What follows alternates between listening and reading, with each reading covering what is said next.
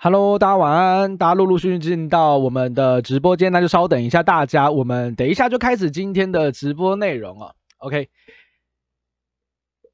好，那大家陆陆续续都进来了。大家今天还在关心股市的投资人，我觉得非常的厉害哦，因为今天大部分的投资人应该是完全不想看股票了。然后今天这种股票跌成这样。一般人早就没有信心了。OK，那在这种寒冬之时呢，我认为还是得跟大家来聊聊我对于行情的看法。OK，好，我们稍等一下，大家陆续进来。好，那我们呃废话不多说，赶快开始今天要跟大家报告的内容。OK，首先呢，因为今天来了，我看到还蛮多呃新朋友的，然后有一些旧朋友，有一些我有印象的，有一些旧朋友，有蛮多新朋友第一次进入到我们的这个直播 talk show 啊。那跟大家简单做一下自我介绍。大家好，我是小路 Louis，一个专精研究策略交易的投资人。如果你是第一次来我们直播的新朋友的话，你可以先点一下小路的头像，进去追踪一下小路。小路会在每天的盘后跟大家分享一下对于行情的观点，也会分享一下我们策略 APP 选出来一些个股，跟大家做一下分享哦。那基本上，嗯，我们来聊一下今天的大盘环境好了。我觉得今天来听呃收听我们直播的同学们，应该对于股市是有热情的。而且对于自己的部位也是在乎，也是在意的，所以这已经是非常值得鼓励的行为哦。我在这里还是先给大家一个 respect，先给大家一个赞。那我们来看今天的大盘指数哦，今天开盘其实就跌蛮多的。小鹿在盘前我会有个习惯，我会先看一下美国的期货电子盘，因为在我们八点四十五分台指期开盘。九点钟美国呃九点钟台股现货开盘之前，美国的期货电子盘在六点或七点钟就会开始开盘了。那在台股开盘之前，我通常会先去看一下美国的期电盘。我在看美国期电盘的时候，发现早早上已经跌了一点五趴到两趴。我想说，哇，怎么会跌这么深？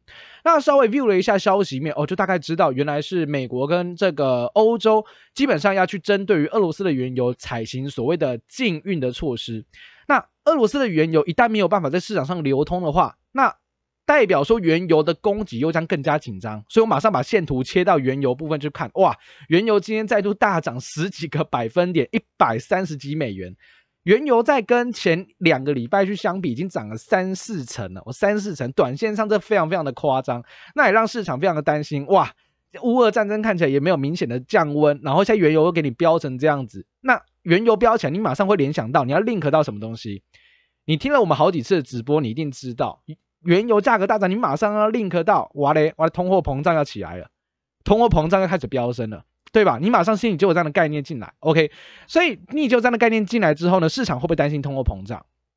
肯定会嘛，因为通膨会侵蚀掉经济的成长，所以这是市场非常非常担心的，同时也是可能会让联总会采取更加激进的货币政策。升息一码不够，对不对？啊，这下子真的不升息两码，可能真的他受不了了。因为美国的白宫也会给 Fed 的这个主席鲍威尔一些压力。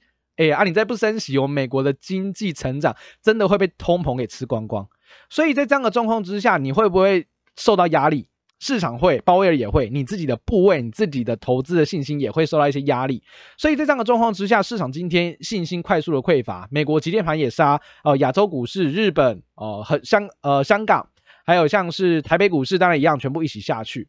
那杀了这么凶猛的状况之下，市场上今天绝对没有信心，大家都是你砍我砍，人踩人，你踩我，我踩你，大家要要跑一起跑嘛。那要跑一起跑，还有一个人一定也在跑，那个人就叫做外资哦，外资今天卖的这个量很大哦。卖了八百二十二亿，上一次卖这么多是在去年的二月份哦，二月份有一次大卖这么多。那实际上外资卖了这么多，它一定是大逃杀。所以你这时候再切换到台币，哇，小路，台币已经贬破二十八块二，二十八块二非常重要的颈线位置了，也就是台币的升值趋势已经转变，转为是一个。呃，应该说它的升值趋势已经结束，转为是一个盘整，甚至是盘整偏贬值的路线。那在这样的状况之下，我们都知道台币其实是一个资金流向的先行指标。资金如果要流到美国，美元就会升值。所以看美元指数，今天我刚刚看了一下盘，快要逼近一百，快逼近一百这个数字。所以钱有没有回到美国？有哦，钱真的有回到美国。那再来，市场资金有没有真的撤离台湾？有，所以台币也贬值。哦，所以台币也贬值，所以在这样的种种因素状况之下，看起来台北股市的资金动能越来越缺乏，外资是真的在担心的。我在昨天礼拜天的时候开的直播，其实我跟大家来聊到，为什么外资最近会这么的害怕？其实很多人都会把台股跟乌克兰 link 在一起，会觉得说我们这里可能会有所谓的乌克兰类似的危机，所以外资现在基本上是对于台北股市是恐慌的。我开始不计代价的赶快先砍啊，砍金融啊，砍台积电，砍联电，我所有的部位的部分就全部砍一砍。所以他们很担心说台股这里会有所谓的一些台海危机的疑虑出现，所以。啊，他们的逻辑是什么？他们逻辑是他们部位实在太大了，所以他们一定会先做一件事情，我们先砍再说。哦，不不讲那么多，我们先把资金挪一部分回来，放在口袋里面比较安全。哦，因为他们的部位大到，如果真的发生什么样重大的战争疑虑的话。他跑都跑不掉，所以他们一定会先做快速的减码。那快速减码抽资金的状况之下，台股指数当然是跌哦，当然是跌，所以压力很庞大。那今天这根黑 K 棒，如果你是赌性技术分析的人，也就是哦，小路我操作股票我就是只看线，那基本上今天没有好说的，你就直接放空吧。哦，如果你是就线论线，就线看线，单纯只分析所谓的技术面的话，你今天基本上就是放空。你今天基本上没有任何的选择，你当然是要做空啊，因为连年线都掼破了，你没有理由不空哦，你没有理由不空。但是在呃技术面知识，我常常提醒大家，你操作千万不要只看线，你不要只看线这个东西，因为线这个东西它会有非常非常大的盲点，会有非常多的你不确定性的事情。我我举个例子，有一些个股它的基本面的价值，或者它有很好的本益比，它有呃非常高的殖利率，那你去放空它，或者去股价已经跌一段了。你去放空它，实际上你可能获得的潜在的收益其实没那么高，但你风险超大，因为你可能空在地板。所以你为什么会有担心空在地板的疑虑？原因就是你把基本面尬进来了，你把基本面拿进来做评估了。所以在这样的状况之下，我一直提醒大家不要纯看线的逻辑就在这。所以今天当然恐慌沙盘，谁管你什么基本面？现在就是什么基本面不如一碗泡面，我、还不如去吃泡面。现在软的跟什么一样？什么好的股票，台积电、联发科、联电哦，都跌了一片。但是也正是因为这样的恐慌情绪之时，我常常会觉得，哎，就是这么恐慌，才有低点可以买啊。各位可以去思考一下，每次行情，你每次都会跟自己说，对，行情来到低点，我要买股票；行情来到低点，我要减股票。实际上，跌到低点的时候，市场的环境一定是恐慌的，也就是让你不敢买的。所以在这样的状况之下，我常常觉得利空，反而你要去冷静下来思考，这到底跟经济有没有关系？如果跟经济有关系，OK fine，你可以去减码，你可以去把部位做一下调整。但如果跟经济没有关系，是这种非经济性因素的下跌，例如战争，那你还需要过度的反应它吗？我就没有这么认为。所以我在我的爆料同学会上面，我昨天晚上还有今天晚上，我刚刚也 po 了一篇一篇贴文，我跟大家讲，我做一件事情，我在今天的时候开始去分批布局台积电。我做长线部位的投资哦，这个部分是比较长线 long term 的。我在这里，我我好像买在五百八吧，我可以看下我的那个呃贴文，我有写到，我在那里先布局了一笔的台电。那后续这笔台电会怎么发展，我不知道，但是我已经做好了规划，掉下来我会接，涨上去。我会卖做调节哦，所以基本上就是会有呃台电的一些加码减码的操作。那有兴趣的朋友们可以关注一下，我会全部这笔台电的单子全部来跟大家做一个交代哦。回到今天主题啊，虽然看起来盘面迷迷冒冒，但我认为其实这个地方它就是一个战争型的恐惧，跟经济面完全没有关系。所以跟经济面没有这么直接关系的状况之下，我认为台股这个地方技术面虽然偏空，但是反而营造出很多基本面低档位阶的股票。慢慢开始有资金开始涌入，做一些避险的呃资金流向的这个很明显的流向的动作。那我今天要讲的主题，其实在二月份的时候，哦，我没有记错的话，有有看我直播有一段时间，你应该知道，二月二十一号那一天，我们的主题叫做“钢铁人转强，基础建设带动庞大的钢铁需求”，那是我那天的主题。有来看我那天直播的同学应该都还记得。那我今天要特别一样再帮大家 update 一下，一样是钢铁人这个主题哦。钢铁人目前力抗大盘的卖压。其中，它的热轧钢卷报价是出现了大涨的状况。如果要说今天的台北股市最强的族群是谁，你没有应该没有疑虑吧？就钢铁人啊，就钢铁人。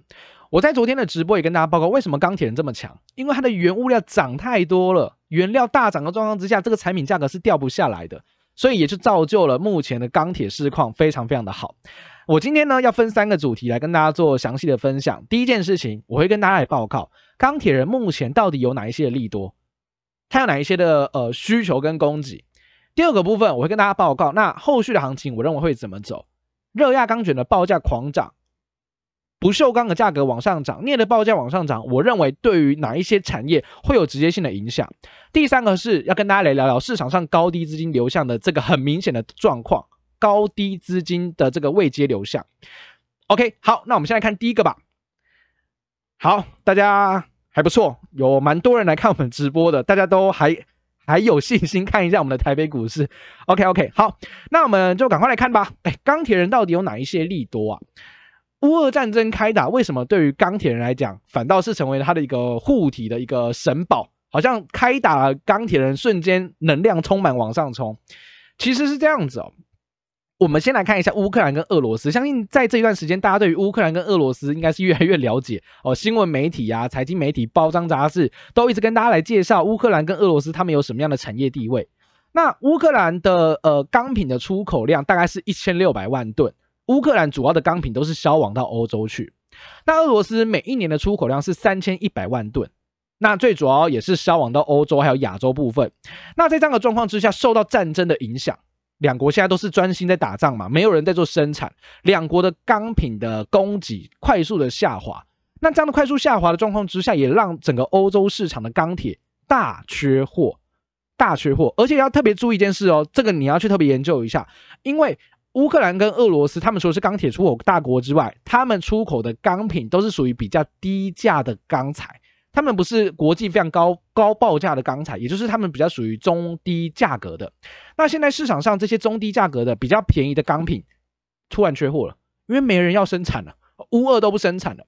在这样的状况之下，那你没有低价的便宜的钢铁可以买了，怎么办？那就只好买比较中高价的钢品，所以整体的国际钢品的平均价格就会大幅度的往上扬。所以你现在买到便宜的钢铁，拍谁？没有这个东西，哦，没有这个东西。所以乌二的开打导致了钢品，尤其是低价钢品的部分，这个缺口是明显的放大。那再加上俄罗斯它本身，它除了是钢铁的，呃，钢铁原物料的出口大国以外，钢铁出口大国以外，它同时也是。重要的天然气跟原油的出口大国，像是德国哦，德国在俄罗斯的这个部分能源占比就高达百分之三十。所以你有没有发现，在刚开始乌俄大战的时候，德国基本上不太敢讲话，德国很晚才表态，不知道大家有没有发现？为什么？因为它的能源，它的能源来源就是俄罗斯啊，那不敢得罪他。所以刚刚我看，呃，十分钟前我看一个消息啊，德国的总理出来说了，他们呃并不赞成。继续下下一轮哦，进一步的去制裁所谓的俄罗斯的原油或天然气的部分。为什么？再制裁下去，俄罗呃德国自己也会出现问题的。所以多多少少啦，因为俄罗斯本身就是又有油又有钢铁，所以能源啊原物料部分就要看他们的脸色。那现在如果原油、天然气又禁运，德国或者是整个欧洲的炼钢成本也都会大涨。因为像是德国，它本身就是向俄国进口它的天然气之后呢。然后再去做炼钢的动作。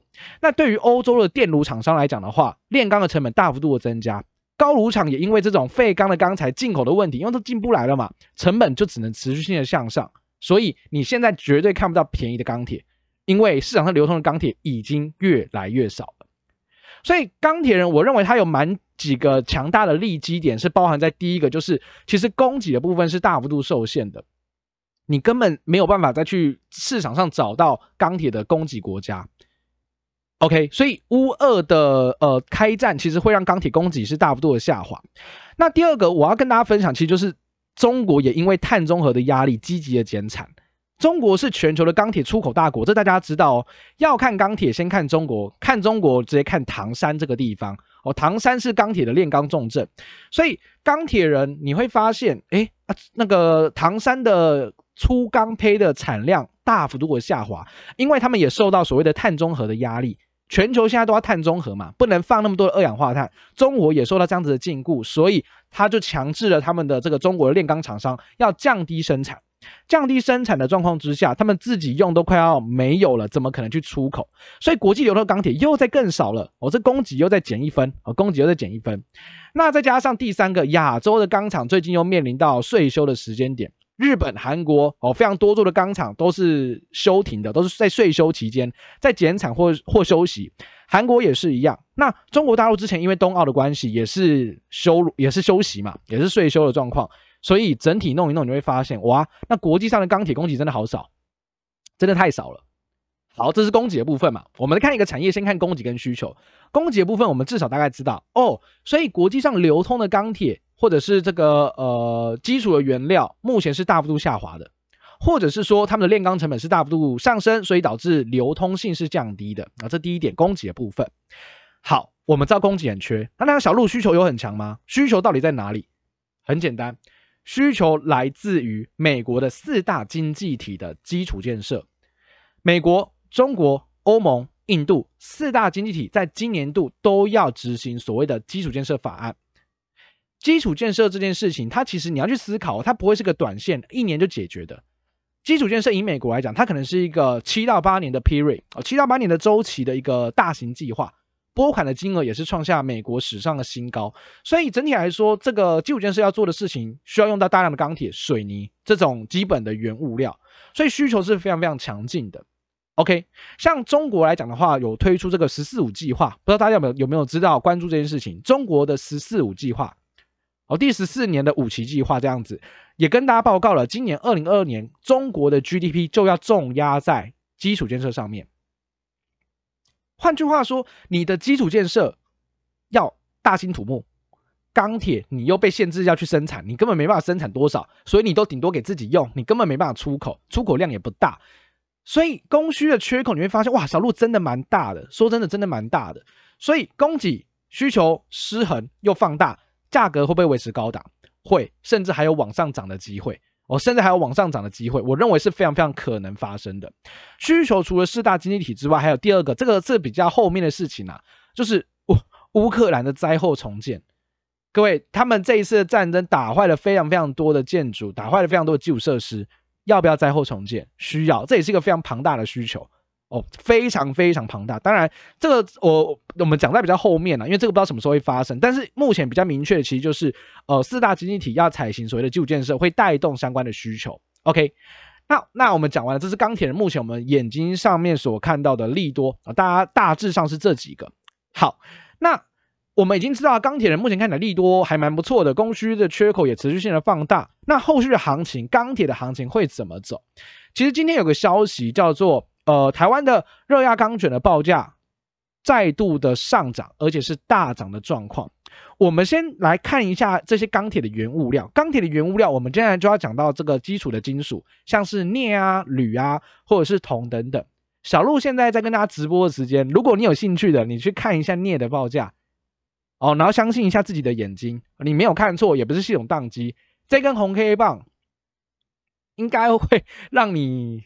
吓到快死掉，很可怕。各位，现在的伦敦镍大涨了四十个 percent，一天，一天，一天，这个金属涨了百分之四十，创下历史新高。现在来到四万零五百一十美元，今天早上是两万九千多美元，现在是四万零五百一十美元，价格的涨幅非常非常的庞大。你看到一定吓死哦，你看到一定吓死，因为这一根 K 棒它几乎没有出现过这么长的哦，伦敦镍。的报价从来没有出现过这么长的红 K，那我们再看铝，我们再看铝，铝的报价也是一样再创历呃，有没有历史新高啊？这可能要查一下，但是它也是一样，短线拉了非常大的一个涨幅哦，短线的涨幅也是非常非常的剧烈。那我们再看一下呃，原料之一的铁矿砂，铁矿砂在呃近期也是表现很好，像现在也是涨了七趴，涨了七趴，所以国际的钢铁的这个原物料价格都在大涨。那镍又是谁的主要原料？镍又是不锈钢的主要原料，应该说也呃，你可以说它是主要原料没错。我再更进一步说明是，不锈钢的成本百分之七十到百分之八十都是看镍，所以镍的价格今天涨了四十趴，那一些不锈钢厂商一定要涨价，一定要涨价，不然没有办法支撑的，我绝对没有办法支撑，你的成本涨这么多，对吧？那为什么这些国际金属能快速的上涨？当然也是因为。俄罗斯本身就是这些金属的出口大国，你现在打仗了，供给大幅下滑，肯定价格就往上飙。那再搭配你去观察一下镍、铝、铜等等相关贵金属的库存，这件事情在巨亨网上面查得到，库存全部都在非常低档的位置，所以市场要用到铝，要用到镍，可是不好意思，没有库存，没有了。那你现在短时间内要俄罗斯来补库存给你吗？不可能，人家要打仗，所以种种因素之下，这个库存极低，价格又继续扬，代表需求很大。那你又没有库存，那没办法喽，镍的价格就会维持高档，铝的价格就会维持高档，甚至还要继续往上涨。OK，所以在这样的状况之下，原物料行情在涨。这些钢铁厂们就必须跟着一起涨价，那涨价这个价格谁来吸收？当然是它的中下游业者去吸收。所以在这样的因素状况之下，我认为钢铁目前具备有非常强劲的这个涨价的动能。那你会说，哎，小路，钢铁厂真的有能力把这些涨价转嫁给它的中下游的消费者吗？那你就得去看它的对手是谁。什么叫对手？谁要跟你买钢铁？我们刚刚前面讲过的需求很大是基础建设，基础建设背后是谁？是政府。所以政府一定要跟你买，呃，这政府就是他做基础建设嘛，他就只能跟你买嘛。那你喊多少钱，他就只能跟你买啊。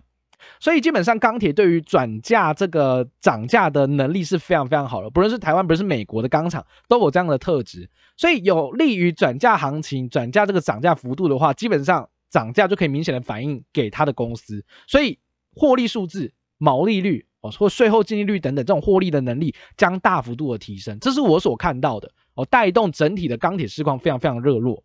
那很多人说，哎，小陆，可是钢铁是景气循环股，哎，好啊。那如果我们用景气循环股来看的话，钢铁在二零二一年才走景气复苏的第一年哦，去年哦才走第一年，后续可能会有两到三年哦，至少两到三年的热络情况可以期待哦，这是你可以去期待它的哦，因为钢铁你把历史来看，它景气循环不会只热络一年哦，都是一个周期。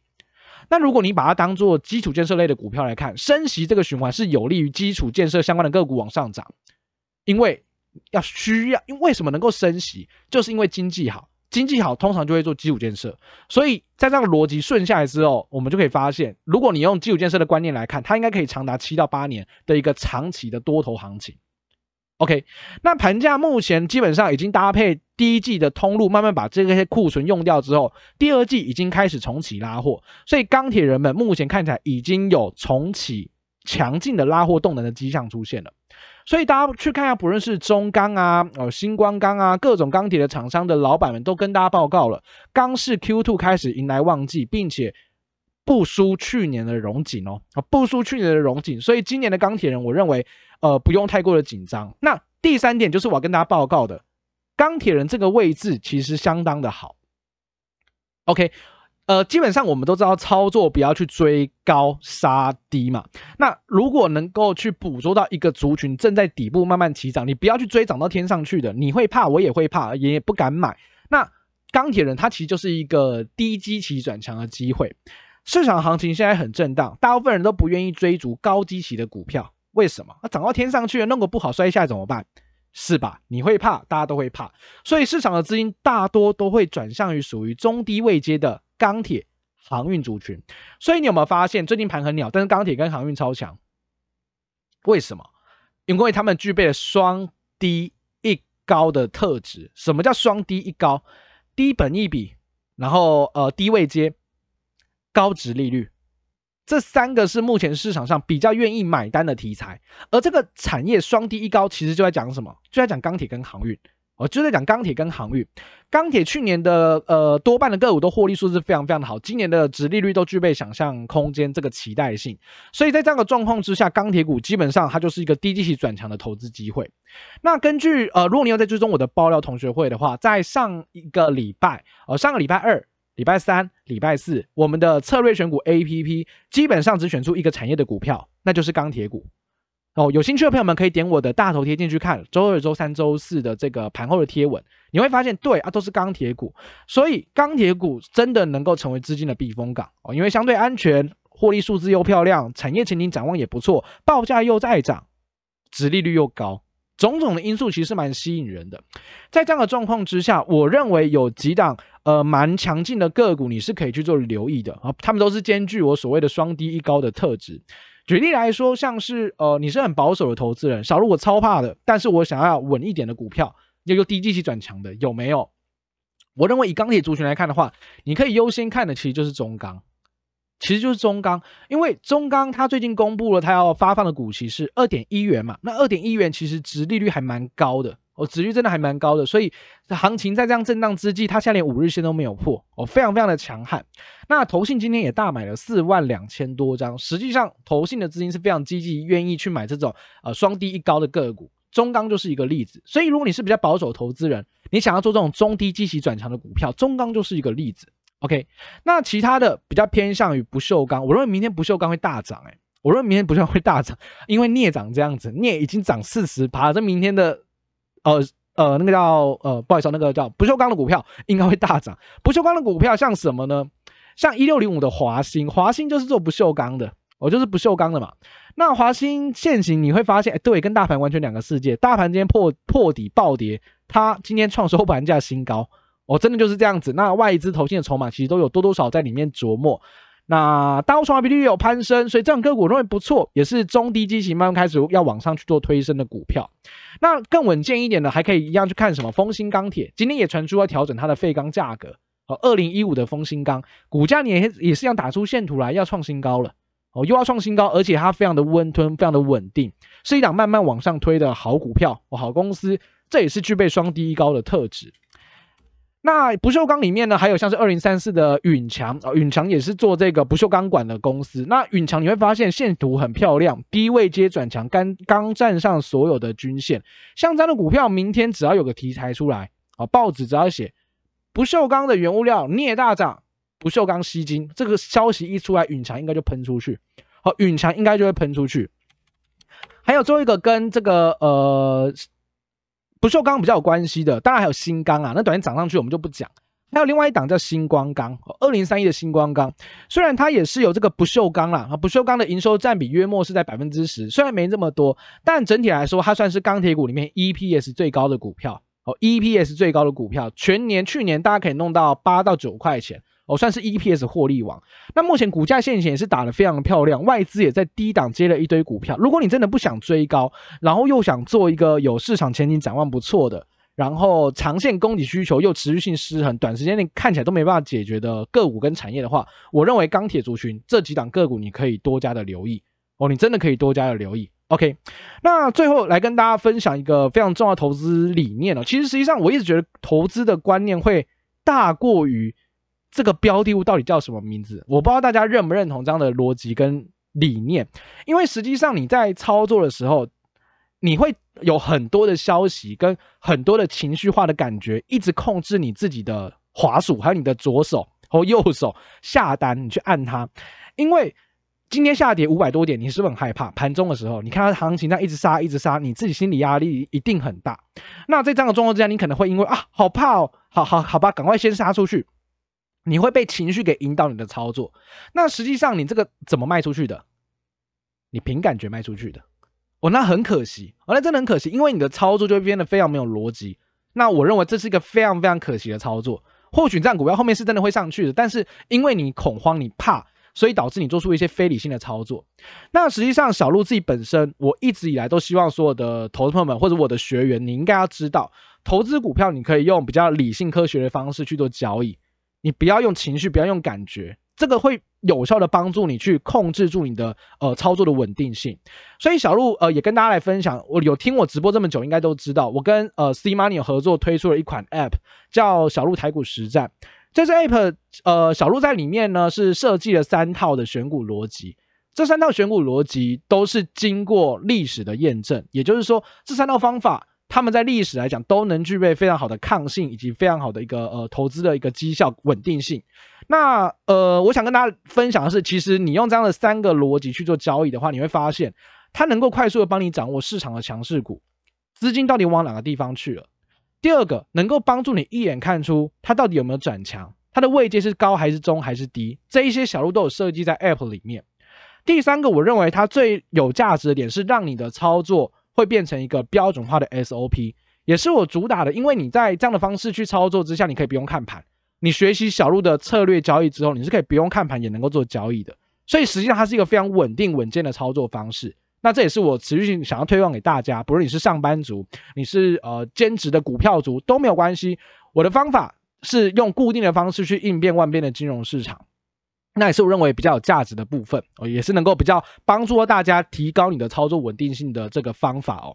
那小鹿 APP 目前正在预购的阶段，预购剩两天了，呃，含今天的话有三天了，到三月九号礼拜三那天，我们的预购活动就会结束。那预购目前的价格是四百九十九块钱一个月，换换算一下，一天大概不到二十块钱吧，你就可以掌握到三支具备有历史效度的策略，就是这三支策略你放到历史去看，它是。非常有效的哦。那如果你对这策略有兴趣，可以点小鹿的贴文去看，里面都有详细的介绍。那呃。这个四九九每个月订阅，除了可以拿到 App 之外，它还能够拿到每个月的四篇贴文哦，四篇文章，不好意思，四篇文章，还有呃一篇的这个实战的影音。以及即时性的聊天群、聊天的这个聊天室功能，还有我们的 VIP 社团，都可以帮助到大家在我们投资理财上面能够有一个伙伴，我们一起来呃股票市场上面来做操作。那同时也能够跟大家呃更加热络的讨论一些市场上的行情跟观点。